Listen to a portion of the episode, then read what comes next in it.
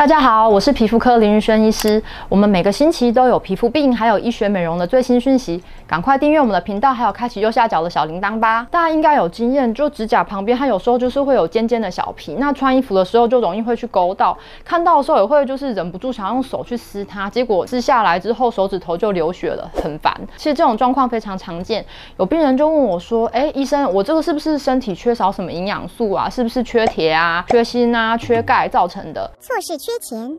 一般来说，这个状况冬天比较常发生。那因为疫情，大家拼命去洗手，这种状况就更常见了。甚至有些人一整年都有这样子的情形。这种状况呢，叫做指甲倒刺，英文名称叫做 hangnail。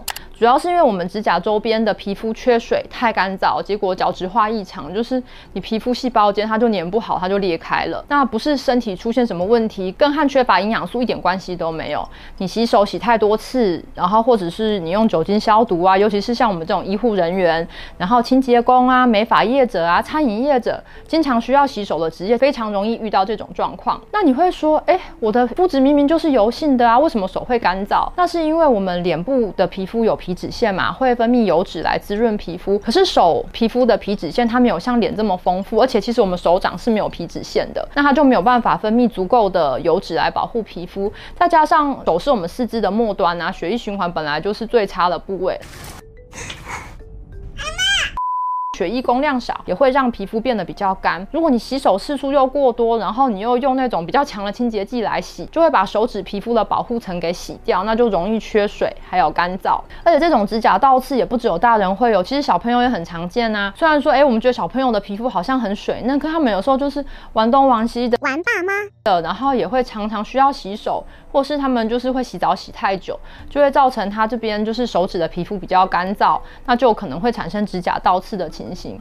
还有就是说，如果你喜欢抠手指，有些人就是习惯嘛，会抠手指，或是有咬指甲习惯的人，也特别容易有指甲倒刺。那手指出现指甲倒刺，不仅就是看起来不舒服，而且摸起来也怪怪的啊，你就可能一时手痒，就想把它那个尖刺把它拔掉，那就有可能弄巧成拙，让自己受伤。因为其实那个倒刺它是圆锥状的，那它越往下面，它的韧性越强，你如果这样子硬去把它撕掉的话，脱臭又撕过头，反倒是会撕到深层角质层，对皮肤会造成更大的伤害，然后甚至会流血。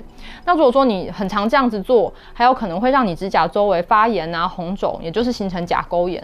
我之前有病人，他就是拔了自己的指甲倒刺之后发炎，就他这个指甲周围都红肿，还就是蓄脓，造成他没有办法工作。啊，我帮他引流之后，再加上吃抗生素，他那个肿痛的情形才慢慢改善。接下来我就教大家如何。就是清除指甲倒刺哦。那首先就是大家要先把手洗干净。然后第二个步骤就是软化，就是你可以先把你的手泡在温水哦，五到十分钟，让手的皮肤软化，或者说你也可以在指甲倒刺的部分涂凡士林，就是用画圈的方式轻柔的按摩，让皮肤软化。然后你还要准备那种消毒过的小剪刀，就是在那个倒刺的根部，就是把它剪掉啊。记得哦，你不要用拉的，也不要去用扯的，这样子比较不会受伤。那第四步骤就是说，假设你真的不小心剪掉之后还有伤口，你就是可以涂一些抗生素的药膏，避免感染，然后再用 OK 棒把它包起来。那如果说你剪完那个指甲倒刺没有伤口，那就表示技术很好。那你之后就是可以涂护手霜做保养就可以了。那大家平常在家应该要怎么保护手部的皮肤来预防指甲倒刺？大家其实可以参考我们之前就是手部保养的影片，其实讲得非常清楚哦。那重点就是在提醒大家，就是第一点就是你少碰水跟清洁剂。如果因为你呃工作真的没有办法，或者说你要做家事无法避免，你一定要记得戴手套。那如果你手套有进水弄湿的话，一定要把它换掉，不然你整只手泡在里面。闷着会更惨。那第二点就是说，你要勤劳使用护手霜，尽量你洗完手都去擦护手霜，或者是说你可以三到四小时擦一次。然后你挑一些比较滋润一点的护手霜，或是凡士林都可以。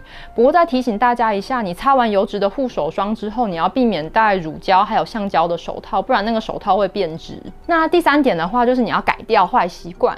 如果说哦，你就是有抠手或者喜欢咬手指的习惯，你也要改掉，才不会让指甲倒刺一直出现。有人说啊，手啊是我们人的第二张脸。现在我们疫情都只能戴口罩嘛，那你第二张脸怎么能不好好保养？